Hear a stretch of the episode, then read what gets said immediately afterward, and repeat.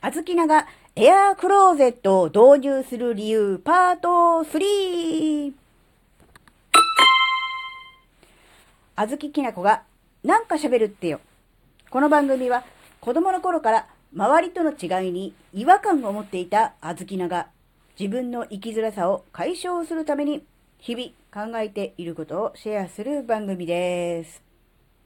こんにちは、あずきなです。えー、エアークローゼットをね、導入することにした理由のね、えー、第3回目です。えー、今回はですね、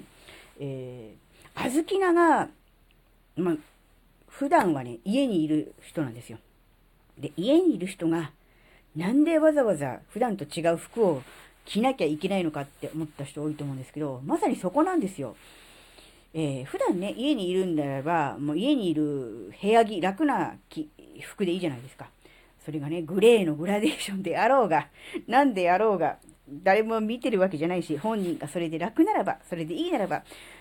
いいじゃないかと。うん。あずきなもそういうふうに思ってたんです。ところがですね、まあ季節は春ですね。そしてコロナが明けて、人に会う機会が増える、えー、外に出る機会が増えるってなった時に、やっぱり、ちょっとおしゃれな格好をしてみたいなというような、うん、気持ちが芽生えてきたわけですね。まあ、それももちろんあるんですね。それもそうですが、やっぱりこう、服を、なんだろう、新しく新調する。まあ、それレンタルですが、今まで着たことのないような服をね、えー、着れるとなったらね、外に出たくなるじゃないですか。外に出たくなるっていうことは、やっぱ人と会いたくなるってことだなと思ったので、なんとなく今まで外に出ることを躊躇していた、人に会うことをためらっていた小豆菜からすると、うーん、なんだろうな。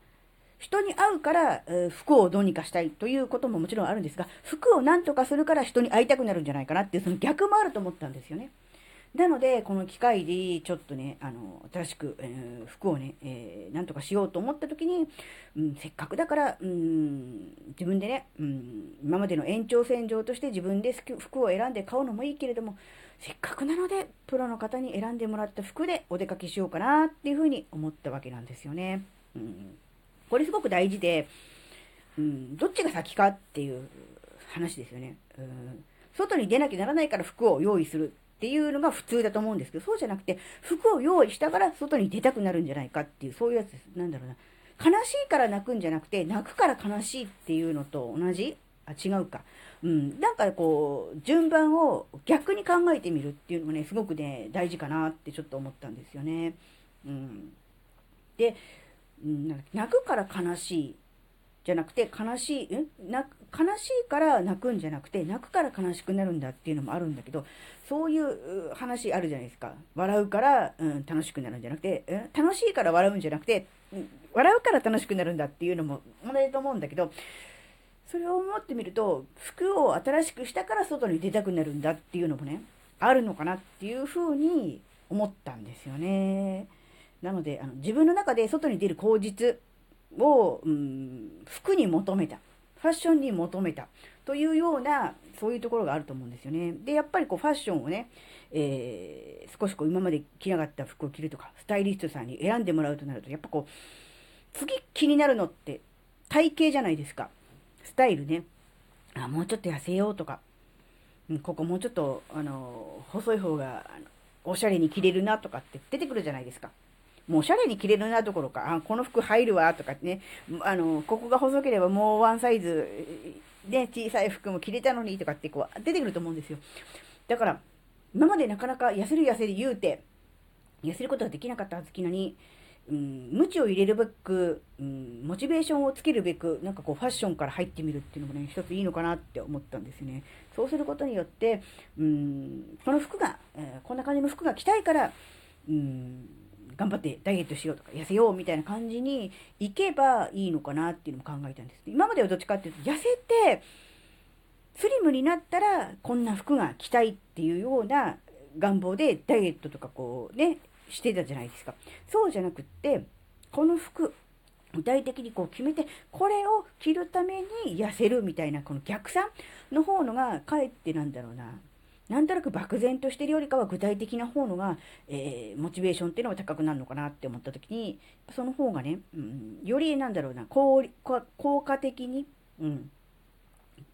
自分の中でこう、まあいいやって先送りするんじゃなくて、えー、ちゃんと自分の中で、えー、ね、うん、目標に向かって努力ができるようになるのかなって思ったので、今回ね、そういう意味も込めて、えー、ね、えエアクローゼットをね、導入しようとね、えサブスクのね、サービスを利用しようということにね、したわけです。